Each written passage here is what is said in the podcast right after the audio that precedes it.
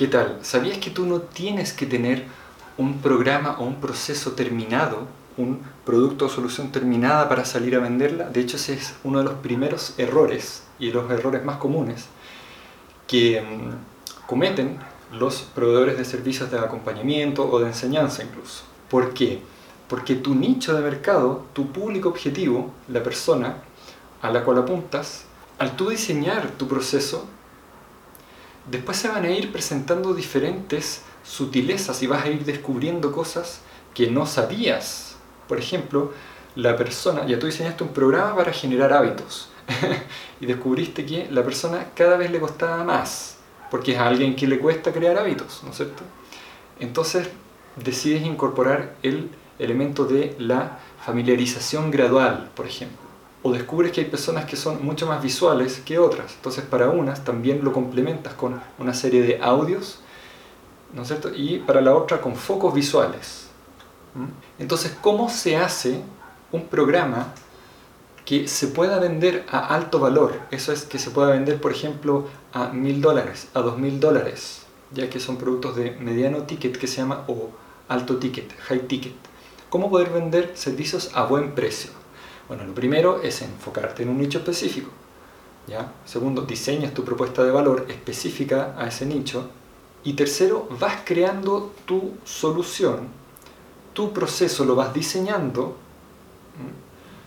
para ese nicho específico en conjunto con la persona. Antes de pasar a eso, antes estaba esta creencia de que un coach puede ayudar a todas las personas pero sucede que no todas las personas quieren ser ayudadas por ti. Las personas queremos ser ayudadas por quien se especialice en nuestra dolencia específica, nuestra aspiración específica, en nuestro contexto específico. Alguien que nos comprenda. Y ojalá quizás alguien que haya pasado por lo que nosotros estamos pasando. Entonces nuestra solución es a medida para ese tipo de persona. En temas de el life coaching, donde la idea es concretar grandes objetivos de vida, esos son procesos que duran eh, un año, por ejemplo, ¿ya? que quizás es lograr cambiarse de trabajo, hay que pasar por todo un proceso, o lograr desarrollar un negocio eh, efectivo. Entonces hay que pasar por varias etapas. Primero decidir qué negocio, ahorrar un capital, empezar a validarlo, después pivotear, después hacer diferentes pruebas, hacer ajustes e ir mejorando el producto, etc. Y depende si son productos o servicios, en fin, son procesos largos. Entonces, ¿cómo nosotros lo diseñamos? ¿Cómo nosotros creamos nuestro producto a medida? En vez de crear algo y salir a venderlo, la idea es crearlo en conjunto con el cliente. Tú puedes tener unos primeros clientes de prueba, pueden ser gratuitos o pueden pagar un valor significativamente menor, ¿no sustancialmente menor, y ellos saben, tú le dices, mira, tengo que hacer unos ajustes acá. ¿ya? Esto está preparado, no está absolutamente terminado, pero el acuerdo es que si tú lo tomas a este precio, que es considerablemente menor, con tu feedback yo puedo ir mejorando esto. Tú vas obteniendo resultados, entonces la persona va obteniendo resultados, tú vas mejorando tu proceso y además te van pagando en el proceso, ¿no es cierto? En el camino. En mi caso, mi primer cliente en venta de procesos de acompañamiento fue un, cliente gratis. Empecé a realizar pruebas. El segundo fue como a, a 300 dólares, después 450 dólares y así iba subiendo mientras iba refinando mi proceso. ¿ya? No necesitas, por ejemplo, eh, tener un, gran branding, ¿ya? Eh, tener una altas cantidades de seguidores en redes sociales. ¿ya? Lo que sí es que necesitas tener un nicho y un proceso orientado a ese nicho específico. Ahora, los componentes de tu proceso, que pueden ser diferentes herramientas que la persona vaya incorporando, diferentes habilidades. Yo te voy a enseñar a adquirir las habilidades para lograr mejorar en el mundo de tus relaciones o en el mundo de la productividad. Puedes tener una bibliografía, puedes entregar contenidos. Entonces antes el coaching era solamente preguntas. Ahora, las disciplinas del coaching, mientras más específico, mientras más orientado a un nicho, hay que entregar otros eh, componentes complementarios. Por ejemplo, si eres un coach en venta eh, y la persona, ya vamos, ¿qué es lo que quieres lograr? Mira, quiero lograr aumentar mis ventas, perfecto. ¿Qué crees que podrías hacer para ello?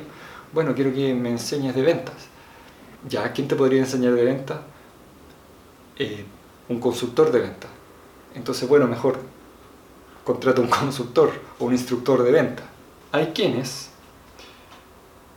reconocen al coaching como una disciplina donde uno no debe enseñar, donde no debe eh, intervenir, sino que solamente la persona tiene que descubrir sus respuestas. Ese es el coaching más purista, es el coaching desde la mayéutica, coaching ontológico, por ejemplo. ¿ya? Y está otras metodologías de coaching que se relacionan más con el entrenar a la persona, con el guiarla por diferentes caminos.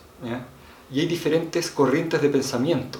Tú puedes ver de cuál participas. Lo importante acá es que todo este tema técnico, los componentes de tu eh, servicio, cuando se los muestras a la persona, cuando se los ofreces en una sesión, ¿no es cierto?, se tienen que nombrar de una manera mucho más atractiva. Entonces, en vez de decir, por ejemplo, en el mundo del marketing, mira, vamos a ver los formularios de calificación y vamos a ver los afiches de invitación. Eso suena muy fome. Diferente, vamos a implementar una secuencia de captación de clientes, por ejemplo. Eso es mucho más atractivo. Si tu metodología de coaching se relaciona más con el preguntarle a la persona para que ella vaya encontrando sus respuestas, lo que tú tienes que diseñar ahí es un marco de trabajo. Por ejemplo, vamos a ver qué es lo que tú quieres lograr. Tú vas a establecer de manera súper específica una planificación. Después vamos a ver las habilidades que tienes que incorporar para lograr, para concretar esa planificación. Y finalmente vamos a hacer constantes ajustes. Entonces es un marco de trabajo, son como diferentes pilares.